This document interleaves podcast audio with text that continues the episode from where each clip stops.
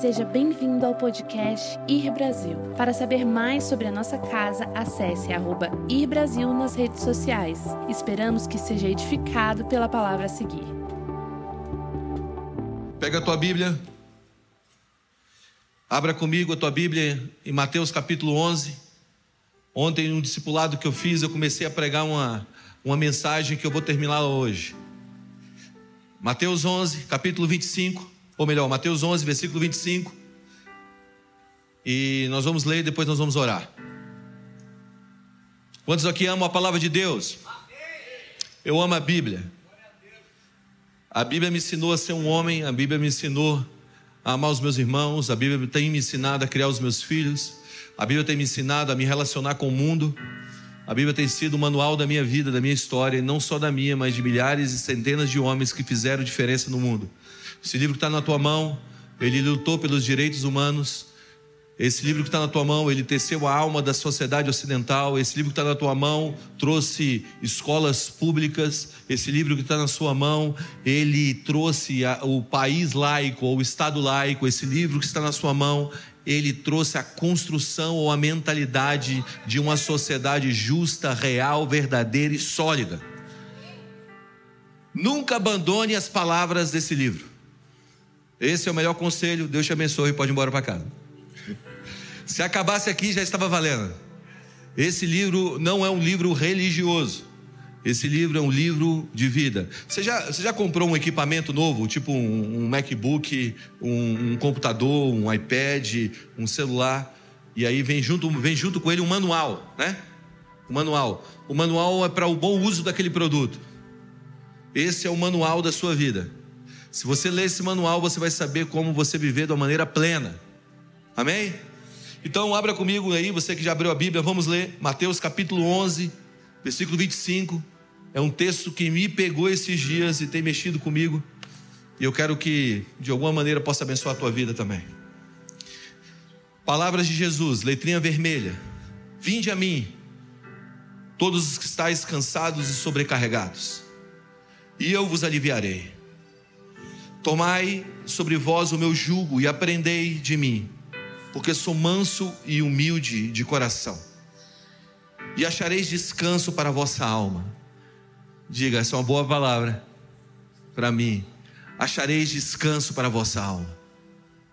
Porque o meu jugo é suave e o meu fardo é leve. Pai, essa é a tua palavra. Nós estamos diante dela nessa manhã. Que a tua presença nos envolva, que possamos sermos ministrados de uma maneira real e poderosa por ela, no nome de Jesus. Amém. Você pode se assentar. Estou muito feliz de estar de volta. Estava com saudade de vocês. Talvez alguns não estavam de mim, mas eu estava de vocês. E tive um tempo maravilhoso com a minha família, de férias. Mas eu já volto com o pé embaixo. Vamos fazer quatro anos em um, amém? Tem alguém comigo nisso aí? Nós vamos acelerar esse ano. Olha só, eu queria começar com uma história. Quando eu tinha uns 12, 13 anos, eu tinha um desejo, um desejo muito forte de fazer uma árvore de Natal. Eu sei que algumas pessoas vão me julgar aqui porque eu queria fazer uma árvore de Natal. A cabecinha das crianças, as bolas de Natal. Eu sei, eu sei toda essa história, mas eu tinha um desejo de fazer uma árvore de Natal. E a minha família estava passando por um momento difícil, a gente não tinha nem condições de comprar uma árvore de Natal. Então, o que eu fiz? Eu vou achar uma árvore de Natal. Meu irmão Alessandro, ele é quatro anos mais velho que eu. Pode falar que parece, porque realmente parece. Ele fica viajando e, o, e a alegria dele é falar que eu sou mais velho que ele. E eu deixo para fazer ele feliz. Parece mais velho que eu, Cris? Eu pareço mais velho que ele? Tá bom, Cris. O amor é cego. Aí, aí, o que, que eu fiz? Eu falei para o Alessandro, Alessandro, vamos fazer uma árvore de Natal? Vamos pegar uma árvore de Natal? Vamos, vamos. E aí a gente saiu, porque a gente tinha um desejo de ter uma árvore de Natal. A gente morava na Asa Norte, aqui em Brasília, no plano piloto, você que está acompanhando a gente online. E tinha um pinheiro que era um pinheiro em frente a um bloco. Os blocos da, das 400 eles só tem três andares, né? A gente morava na 403 Norte. E tem um pinheiro, só que o pinheiro não era aquele pinheiro baixinho, era um pinheiro que já foi plantado há muito tempo e ele cresceu. Já estava na altura do segundo andar para o terceiro. Então, para a gente pegar aquele pinheiro para fazer uma árvore de Natal não ia dar certo. Então, o que a gente tinha que fazer? Tinha que cortar a ponta dele lá em cima. Então, a gente teve a maravilhosa ideia de subir, escalar o pinheiro e tentar cortar a ponta do pinheiro para fazer uma árvore de Natal. Era mais ou menos 8 horas da noite. A gente pegou um serrote. Eu amarrei o serrote na minha cintura, 13 anos de idade. Meu filho não está aqui, né? O Benjamin, né? Se ele ouvir essas coisas, eu acho que eu vou plantar uma semente errada nele. e aí ele subiu, escalei a árvore. Ele, Alessandro subiu primeiro, começou a serrar a ponta da lá na copa da. Ele desceu e falou assim: agora você termina o serviço. Eu escalei a árvore. Quando eu estou cortando, cara, o pinheiro começa, a ponta do pinheiro começa a balançar para cair. E quando ela cai, eu estou pronto para descer. Dá um vento. Já viu aquelas tempestades que começam a aparecer em Brasília e vai, vai crescendo, crescendo, crescendo, crescendo e, e vira uma tempestade? E minha última lembrança é que eu estou na ponta da árvore segurando assim e o vento balançando o pinheiro assim, ó. Resumo: descemos com o pinheiro, eu desci com o pinheiro depois de algum dia, depois de passar muito medo lá em cima, fui para casa, fui colocar o pinheiro e quando eu fui colocar a estrelinha lá em cima, sabe aquela estrelinha para deixar a coroa, ficar um negócio, eu caí, quebrei a janela. Quer dizer, tudo deu errado, porque eu tinha um desejo de construir uma árvore de Natal. Quebrei a janela da minha casa, o vidro do, do apartamento. Consequência disso, minha mãe me corrigiu. Eu apanhei. Eu não me lembro quantas vezes eu apanhei na minha vida por ter desejos. E essa história sempre vem na minha cabeça, sabe? Que nós somos dotados de desejos. Deus nos deu a capacidade de desejar. Você sabe que sonhos, desejos, fazem parte da linguagem de Deus. Amém? Quantos aqui têm sonhos? Sabe quando Deus vai comunicar com o homem, Deus dá sonhos ao homem. Deus, Deus, Deus libera sonhos ao homem. Deus sempre vai confiar à terra um sonhador. Quando Deus foi falar com José, Deus deu um sonho a José. Quando Deus foi falar com José do Egito, Deus deu um sonho a José do Egito. Quando Deus foi guardar o seu filho Jesus, Deus deu um sonho a José. Quando Deus foi liberar palavras, Deus dava sonho a homens. Deus deu um sonho a tantos homens, a Jacó. Então a comunicação de Deus é sonhos que geram desejos. Deus é dotado de sonhos. Deus quer nos dar sonhos que geram desejos. Agora, existe desejos que vêm de sonhos de Deus, existe desejos que vêm da carne desejos que são humanos, naturais, terrenos. E existem desejos que são malignos, que não são do Senhor. E hoje eu quero ajudar você a viver nesse ano com os seus desejos no lugar correto. Você interpretar, filtrar o que é um desejo do céu, filtrar o que é um desejo da carne e entender como se comportar com tudo isso e qual é o efeito de um desejo natural, um desejo carnal em cima da vida. Por isso eu queria ler outro versículo com vocês.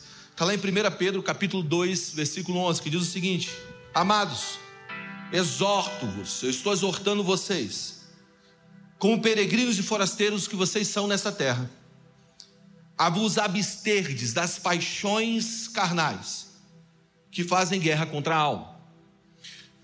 Outras versões dizem dos desejos carnais. Então, em 1 Pedro, você vai encontrar um texto dizendo: Olha, eu vou exortar vocês em um caminho. Qual é o caminho? O caminho de vocês se abster de desejos carnais. E quais são esses desejos carnais? Os desejos que fazem guerra contra o espírito, ou contra a alma. Aqui Pedro, ele está passando uma linha de uma entrega ou de uma não entrega aos desejos carnais. Vamos lá, ninguém aqui consegue evitar que desejos surjam dentro de você.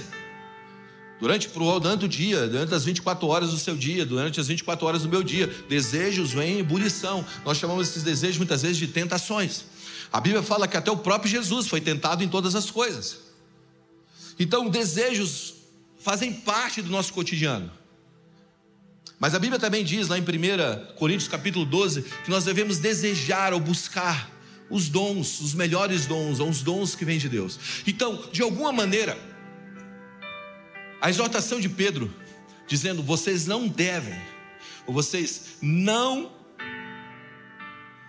devem andar para esses desejos carnais, mas vocês devem escolher um desejo que vem de Deus, um dom que vem de Deus, nos coloca em uma possibilidade de escolha, ok? Então existe desejo, existe escolha. Todo mundo que é escravo de um desejo é livre, ou melhor, não tem, não tem a capacidade de viver em uma escolha. Se você é escravo de um desejo, você está abrindo mão da sua escolha. Agora, quando você entra em uma escolha, você é livre para pressionar ou entrar num caminho que não é o caminho de entrega ao desejo. Fica comigo. Então, a maioria de nós temos desejos mal direcionados. Seja ele na igreja, seja ele na vida, seja ele na, no cotidiano, seja ele numa vida de empresarial, seja ele no ministério. Desejos como autopromoção, desejos como impérios a se construir, desejos como uma vaidade a ser suprida, uma luxúria a ser saciada, de entregar a nossa vida a um desejo que pinta a nossa frente. Só que essa entrega a um desejo acaba sendo uma bússola ou um caminho que nos leva a uma vida de enfado. Isso tem levado uma geração para longe da vontade de Deus. Por quê? Porque tem vivido pelos seus desejos, não tem vivido pela escolha. Existem três razões, grava isso. Existem três razões para um desejo uma oração não ser respondida. Número um, Deus não responderá a um desejo quando ele violar a própria natureza de Deus. Então, muitas vezes você pode ter um desejo, como você sabe que aquele desejo de Deus não é, quando ele viola, quando ele vai contra a própria natureza de Deus. Muitas vezes nós fazemos orações por desejos e as nossas orações não são respondidas porque nós pedimos e pedimos mal, por isso não recebemos, porque aquela oração, aquele desejo está violando a natureza de Deus. Deus, eu, eu, eu, presta atenção, eu não estou sendo demagogo, gente. Eu recebo, eu abro caixinha de pergunta, eu recebo pergunta assim: eu posso orar pela mulher. Eu estou apaixonado por uma mulher. Ela é casada. Eu posso orar por ela? Nós chegamos nesse nível de consciência do evangelho no Brasil. De um cara perguntar se ele pode orar por uma mulher casada, ou por um homem casado, ou por uma mulher casada. Por quê? Porque o nosso desejo está acima dos princípios, muitas vezes. Essa é a verdade, gente. Eu estou dizendo, eu estou falando algo que é true algo que é verdadeiro. Mas esse, esse desejo não é um desejo que está ligado diretamente ao quê? Ao, à natureza de Deus. Segunda coisa, para um desejo não respondido, é que Deus não responde um desejo que prejudique o seu propósito. Vamos lá, você já orou para casar com aquela pessoa e Deus foi lá e tirou ela da tua vida? Porque de alguma maneira aquela pessoa não estava alinhada com o propósito de Deus para a tua vida. Por isso eu sempre digo que um dos maiores atos de bondade de Deus não são as nossas orações respondidas, são as nossas orações não respondidas. Porque se Jesus respondesse todas as nossas orações, a gente estava encrencado. É ou não é? É, eu estou respondendo por você, é. E outra coisa, a terceira coisa, Deus não responde um desejo que viole a sua identidade. Então Deus não responde desejos que violem a identidade. Agora, quando nós estamos andando para desejos naturais ou desejos carnais, isso nos coloca em uma posição que é uma posição extremamente complicada. E hoje eu quero falar sobre desejos do Senhor e o efeito disso, o desejo do céu, o desejo do céu e como isso afeta a nossa vida, e o desejo da carne e como isso afeta a nossa vida. Então, quando nós lemos esse texto de Vinde a mim, todos vós estáis cansados, sobrecarregados, e eu vos aliviarei, tomai sobre mim o meu jugo e aprendei de mim, porque o meu porque, eu, porque eu, eu sou manso e humilde de coração. E ele continua dizendo, porque o meu jugo é suave e meu fardo é leve. Quando você ouve jugo aqui, quando Jesus está falando sobre jugo aqui, ele está falando sobre um conjunto de regras ou um conjunto de comportamento que cada rabino tinha interpretado pela lei. Eu, eu, entendo que o jugo é aquela coisa que você joga sobre, a, sobre o ombro do boi, o boi leva e puxa, é aquilo mesmo. Mas quando se fala de um contexto de ensino de rabinos, o jugo era uma metafórica interpretação desse conjunto de regras ou de interpretação do rabino, dos rabinos pela, da, da lei. Então é mais ou menos assim: um rabino lia as leis de Moisés, tinha um tipo de interpretação daquilo, e aquela interpretação gerava o jugo daquele rabino. Está comigo? Está comigo? Então gerava um tipo de doutrina. Hoje seriam as doutrinas das igrejas, ok? Então você tem várias igrejas que têm várias doutrinas, ou maneiras de se comportar, ou maneira comportamental, ou doutrina comportamental. E essas doutrinas eram o jugo daquela época. Então, a interpretação da lei de forma pessoal gerava o jugo. Então, quando Jesus fala, o meu jugo é suave meu fardo é leve, ele está dizendo, a maneira como eu interpreto esse conjunto de leis e de regras, dez mandamentos, Pentateuco, é leve, é suave. Aí você pode pensar, ei, olha para mim, gente. Aí você pode pensar, olha, olha aqui, fica aqui. Aí você pode pensar, tá bom, Jesus está dizendo isso porque ele está diluindo a lei ao ponto tal que esse negócio fique leve. Não, não, não, não, não, presta atenção. Jesus de maneira alguma estava diluindo a lei pelo contrário, ele diz: Eu não vim, eu não vim descumprir a lei, eu vim cumprir a lei. E dessa maneira, nós entendemos que o jugo de Jesus não era leve porque a lei estava sendo diluída como muitos estão fazendo hoje. Muitos estão dizendo, não, não, que era pecado 10 anos atrás, não é mais pecado hoje, sabe? A gente tem que lidar com a forma de pecado diferente hoje, porque o pecado lá atrás é o mesmo pecado de hoje. Não, não, presta atenção, o que era pecado há 10 anos atrás, continua sendo pecado hoje e será amanhã, porque a lei, a Bíblia não muda, ele é o mesmo ontem, hoje e eternamente. Só que de alguma maneira nós começamos a diluir a palavra, dizendo, não, em nome, em nome do amor, isso aqui não é pecado. Mentira, é pecado. Você precisa entender algo. Deixa, deixa eu tentar explicar um negócio teológico aqui de uma maneira muito rápida, que não está no meu esboço, mas talvez te ajude. Quando você lê o Velho Testamento, você precisa dividir o comportamento do Velho Testamento em três campos. Que isso que é dividido em, em, em leis cerimoniais, leis civis e leis da natureza de Deus. Ok? Então, as leis cerimoniais são aquelas leis que eram leis que eram apontadas diretamente ao tipo de cerimônia que o povo fazia. Todas essas leis ou essas regras, essas regras cerimoniais, como traz um bezerro diante, do, diante, de, diante de, de, um sacerdote, o sacerdote bota a mão sobre, sobre esse novilho, ou sobre esse cabrito, ou sobre essa ovelha, confessa o pecado do povo, o pecado agora do povo vai para aquele animal, aquele animal é sacrificado, o sangue é derramado em pró do povo, e quando o sangue é derramado, os pecados são perdoados do povo. Isso são leis cerimoniais.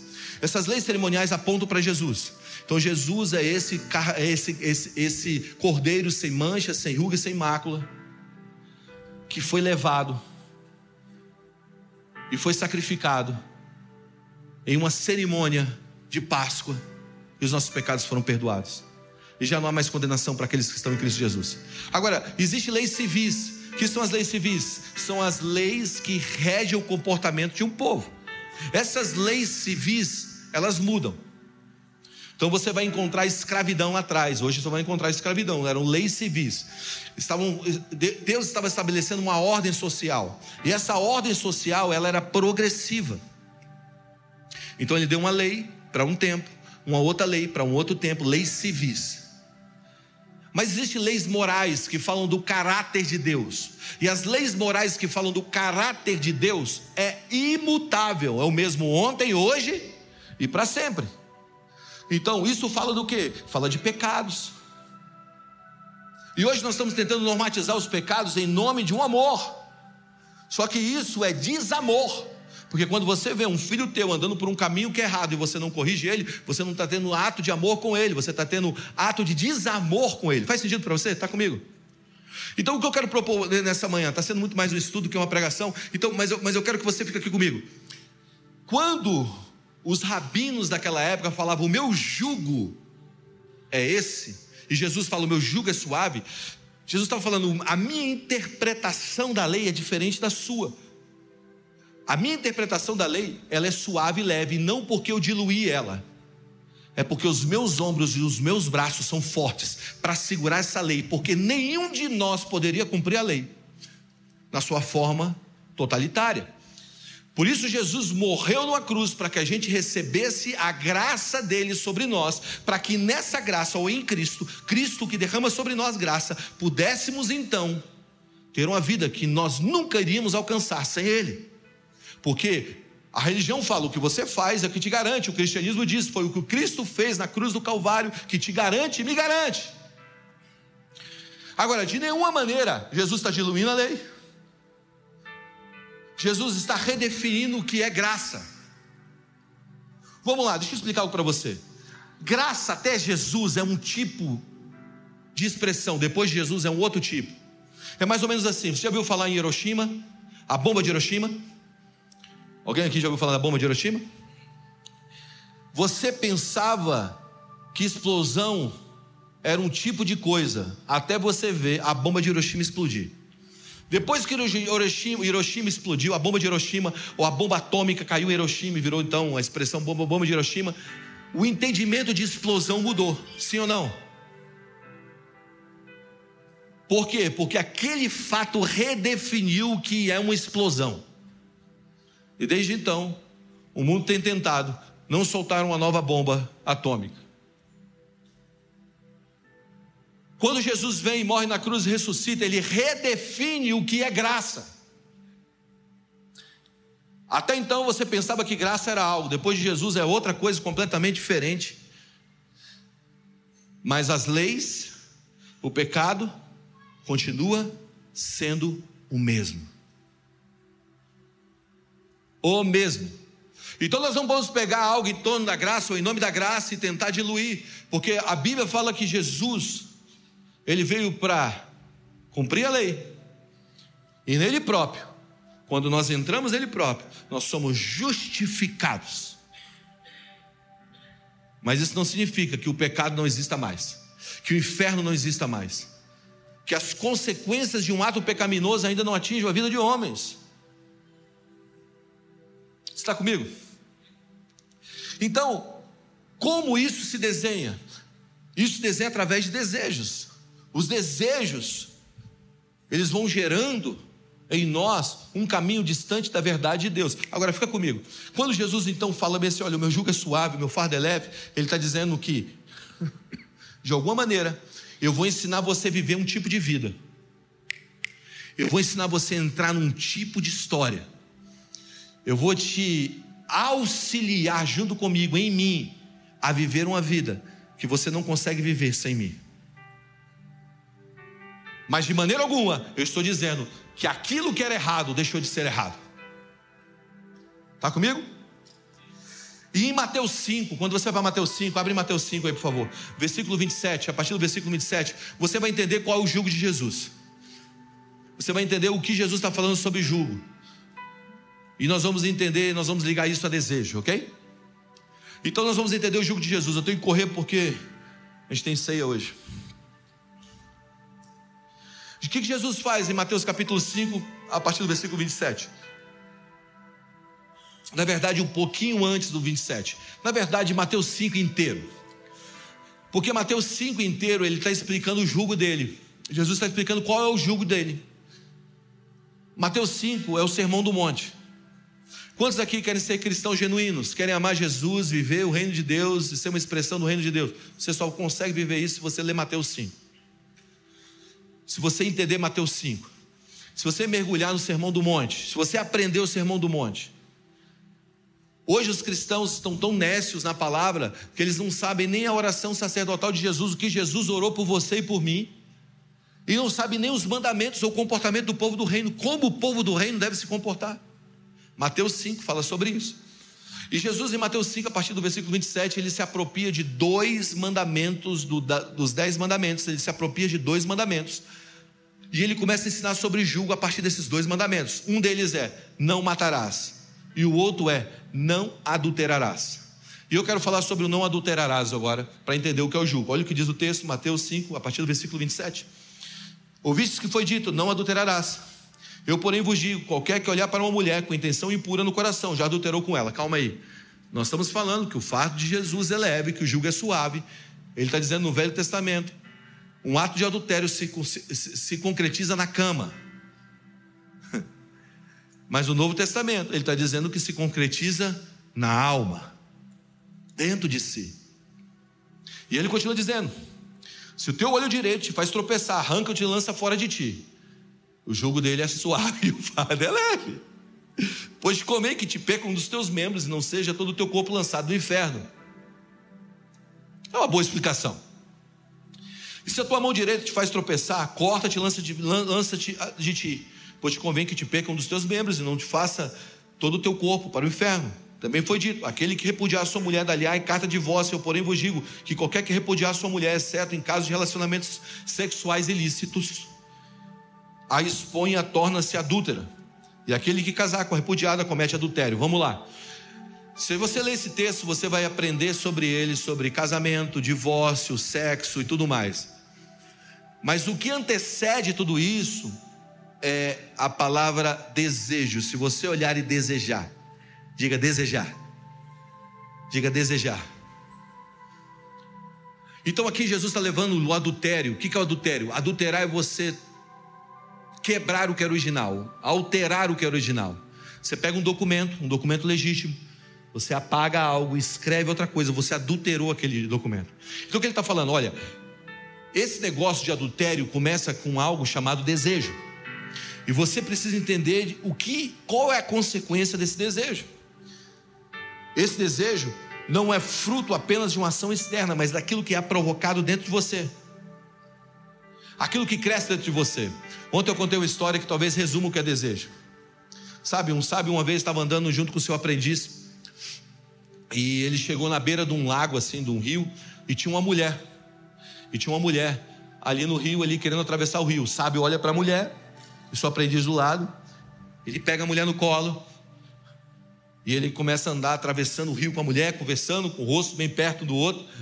E o aprendiz, todo desconcertado, ele atravessa o rio, coloca a mulher do outro lado e vai embora. E o aprendiz agora anda alguns quilômetros olhando para o sábio, pensando: pergunta, não pergunta. Dessa atitude louca dele. Depois de um tempo de caminhada, o aprendiz vira para o sábio e fala assim: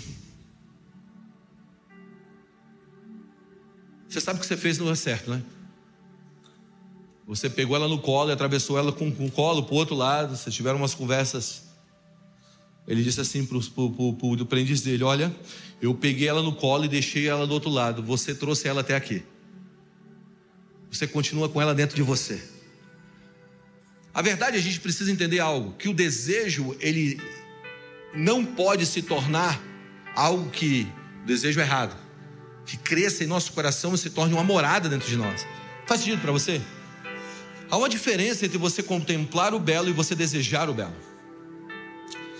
Muitas vezes nós temos flertes com algumas coisas que nós chamamos de tentação. Mas essa tentação não pode se tornar algo que mora em nós, está comigo? Por quê? Porque de alguma maneira o adultério que Jesus está falando é de alguém que, que deixou algo entrar dentro de si e fazer morada.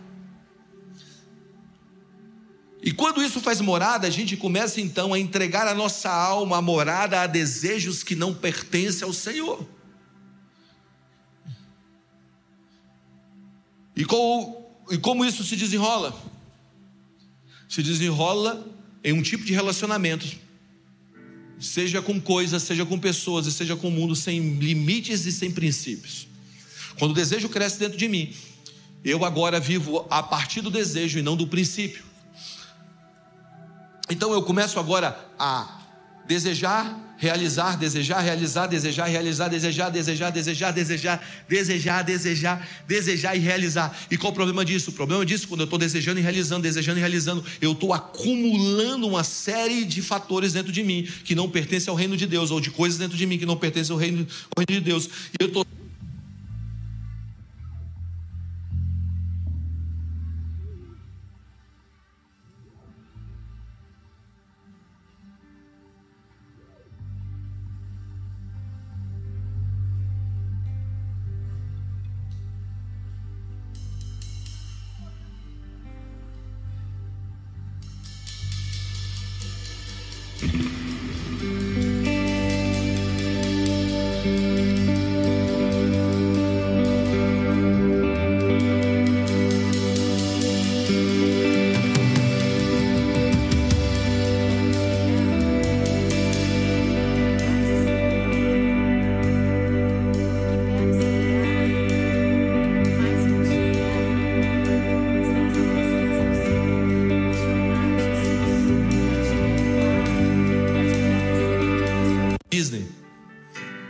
meninos esperando as pamonhas sair.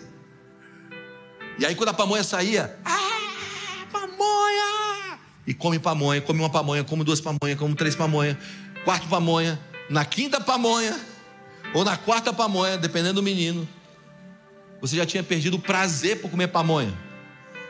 Porque o prazer da primeira era diferente do prazer da quarta. Que é diferente do prazer da cinco, da quinta. Minha avó dizia, né, que o melhor, o melhor tempero é a fome. Mas o desejo de ter, de comer uma pamonha, da primeira pamonha é diferente do desejo da quarta pamonha. E aqui entra o princípio que eu quero ensinar para vocês sobre o desejo da terra. Tem muita gente que está sobrecarregada, pesada, porque está vivendo de aliviar, de, de, de, de, de desejar e, se, e satisfazer, desejar e satisfazer, desejar e satisfazer, e hoje não tem mais prazer em nada.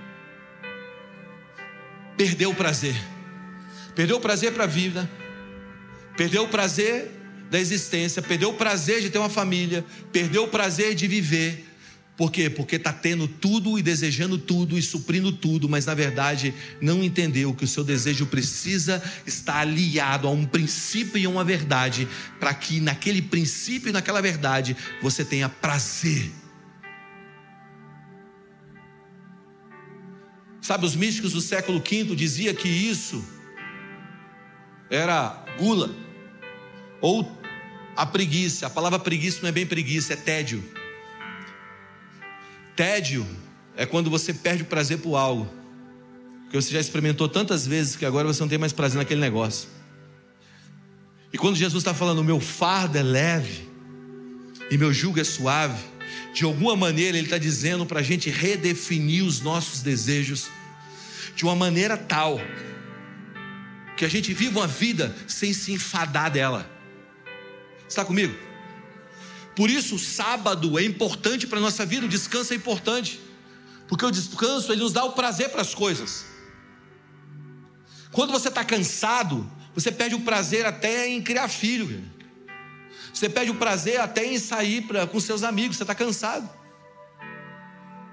Mas quando você está descansado, você entende o poder do sábado, do descanso, você começa a perceber que o descanso te coloca em uma posição de ter prazer nas coisas. Ei, você precisa descansar. Você precisa aprender que Deus é o Deus que te leva para um lugar de descanso. Amém? Você está comigo? Só que a gente está vivendo uma vida, aquela vida de. de como é que é o nome? Você pega o prato e vai colocando comida? A gente está vivendo uma vida de self-service. Está lá feijoada, lasanha, é, churrasco, é, sei lá, bacalhau, tá lá peixe, tá tudo lá. Aí o que você faz? Você vai lá e bota uma lasanha, você dá três passos, tem um feijão, mas o feijão tá bonito, não tá? Bota o feijão também. Aí dá mais quatro passos, tem uma lasanha. Bota a lasanha também. Ou bota a lasanha, agora pega, pega o churrasco, bota o churrasco também. E de repente você come tudo aquilo e daquilo tudo depois gera um mal na tua vida. Sabe por quê? Porque você está vivendo de desejos, realização de desejos, desejos, desejos, desejos, desejos, desejos, desejos de comprar, desejos de ter outras mulheres, desejos, desejos, desejos, desejos, desejos, e de repente você não tem prazer para nada na vida. Você perde o prazer de viver. E aí você entra no que diz, olha só, o que diz Salomão. Quem é Salomão? Salomão é o homem mais sábio do mundo, meu irmão. Salomão não é qualquer orelha, não. Salomão foi o homem mais sábio que pisou na terra. E olha o que diz Eclesiastes 2. Salomão escrevendo, olha o que ele diz. Abre aí, Eclesiastes 2. Não, deixa eu ler para você, depois você, se quiser abrir também para conferir se eu estou lendo de verdade, pode abrir. Pensei comigo mesmo, olha esse texto. Vamos experimentar a alegria, descobrir as coisas boas da vida. Mas isso também se revelou inútil. Concluí que ir é loucura e alegria de nada vale. Decidi me entregar ao vinho, à extravagância, mantendo, porém, a minha mente orientada pela sabedoria. O que ele está dizendo? Eu vou experimentar das coisas da vida, mas eu vou tentar ter uma sanidade para tentar medir essas coisas boas da vida, ok? Eu vou tentar me entregar aos prazeres, à luxúria da vida, mas eu vou tentar manter a minha mente em sabedoria. Eu queria saber o que valesse a pena, debaixo do céu, nos poucos dias da vida humana, Lancei a grandes projetos, construí casas, plantei vinhas para mim, fiz jardins e pomares, e nelas plantei todo tipo de árvores frutíferas. Construí também reservatórios para regar os meus bosques verdejantes. Comprei escravos e escravas, tive escravos que nasceram em minha casa. Além disso, tive também mais bois e ovelhas que todos os que vieram antes de mim em Jerusalém, até meu pai Davi. Ajuntei para mim prata e ouro, tesouros de reis e de províncias, servi-me de todos os cantores e cantoras e também de Bahrein, das delícias dos homens. Eu tive todas as mulheres, toda a riqueza que um homem pode ter. Tornei o homem mais famoso e poderoso de todos que vieram antes de mim em Jerusalém. Eu hypei no Instagram, eu não tinha um cara que tinha mais seguidores do que eu. Conservando comigo, perto de mim, a sabedoria. Não me neguei a nada que os meus olhos desejassem Desejo, prazer, desejo, prazer realizado, realizado, desejo, desejo realizado, desejo realizado. Tudo que os meus olhos desejaram. Não me recusei a dar prazeres, prazer algum ao meu coração. Na verdade, eu me alegrei em todo o meu trabalho. Essa foi a recompensa de todo o meu esforço. Contudo, ele encerra dizendo: Contudo, quando avaliei tudo o que as minhas mãos haviam feito e o trabalho que eu tenho me esforçado para realizar, percebi que tudo foi inútil foi correr atrás do vento. Não há qualquer proveito no que se faz debaixo do sol. Sabe o que ele está dizendo?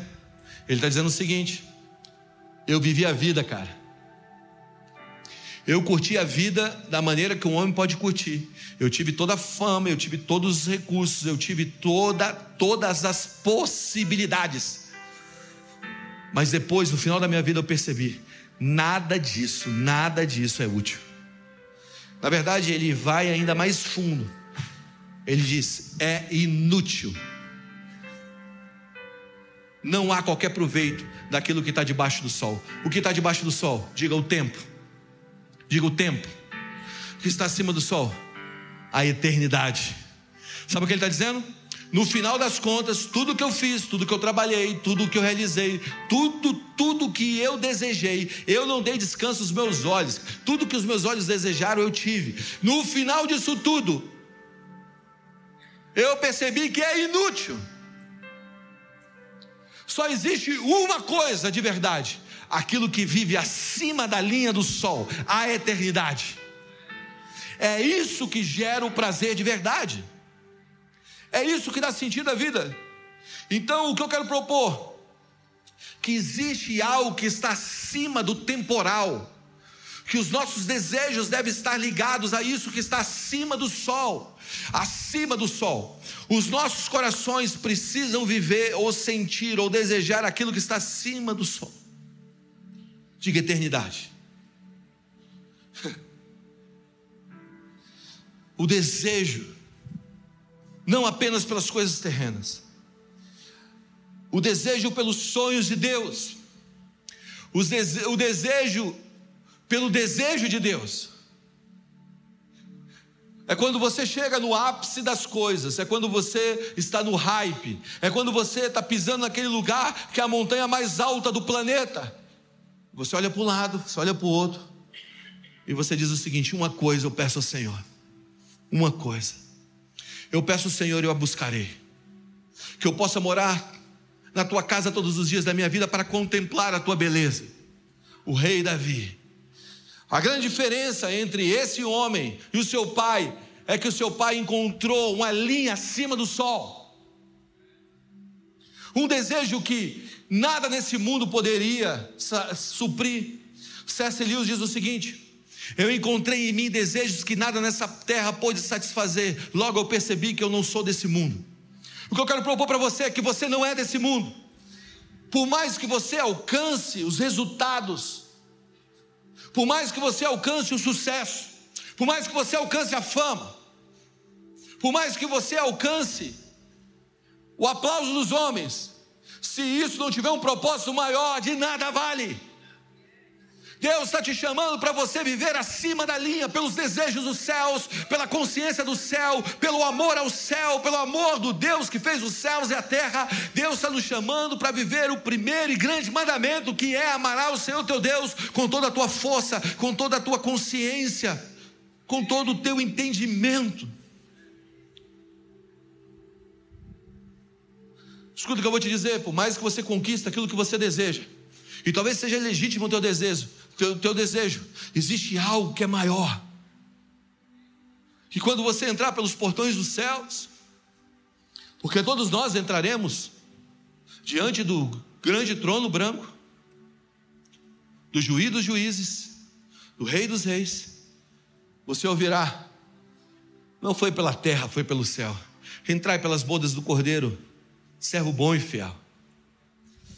Então, como nós vivemos essa consciência do céu, desses desejos do céu, como nós puxamos os desejos do céu, e presta atenção, não existe nenhum problema em você desejar as coisas que sejam da terra, mas reeditadas pelo céu.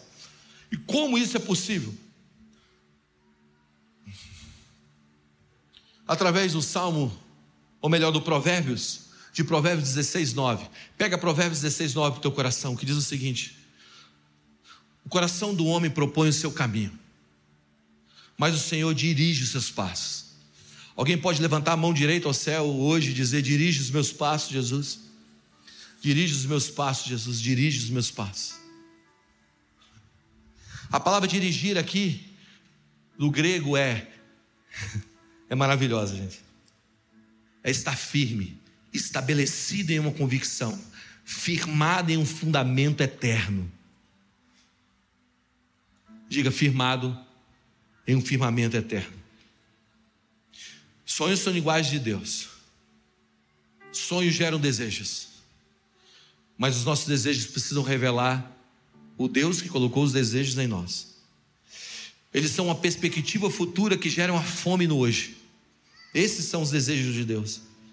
Deus fala com Jacó, com José, com Maria, através de sonhos que geram desejos. Sonhos geram direção. Sonhos geram projetos de Deus. Sonhos expõem o céu à terra. Sonhos revelam o coração de Deus ao mundo. Agora, o sonho que gera desejo, que gera fome, precisa estar alinhado. Quando José do Egito disse: Esse é o meu sonho, o meu projeto, a minha túnica, a minha capa, o meu caminho, é o meu. Sabe o que aconteceu? A capa foi tirada dele. Quando você fala, é o meu projeto, o meu sonho, a capa é tirada de você. Porque a túnica de José permaneceu na casa do pai e não voltou mais a José. A túnica que José ganhou agora foi uma túnica no Egito para servir um mundo que estava em fome. Então, de alguma maneira, se você tem um desejo do céu, o desejo do céu não pode só servir você, ele precisa servir o mundo que está à tua volta. Então, quando eu sei que o desejo vem de Deus, não vem do homem, quando aquilo que está me beneficiando agora está beneficiando outros também. Ei, igreja, Deus quer nos colocar nos maiores lugares de uma cidade, de uma nação. Diga amém. Deus quer nos levar a uma posição de liderar o mundo. A pergunta é: se Deus te der milhões, ele ganha milhões ou ele perde um homem? Se Deus te der uma cidade, ele ganha uma cidade ou ele perde um homem? Se Deus te der uma visão para mudar a história de uma geração, ele ganha uma geração ou ele perde um homem? Porque aquilo que Deus está te confiando só será verdadeiramente de Deus, ou terá assinatura de Deus, se aquilo que Ele te entregou beneficiar não só você, mas beneficiar os outros que estão ao teu redor. Você está comigo?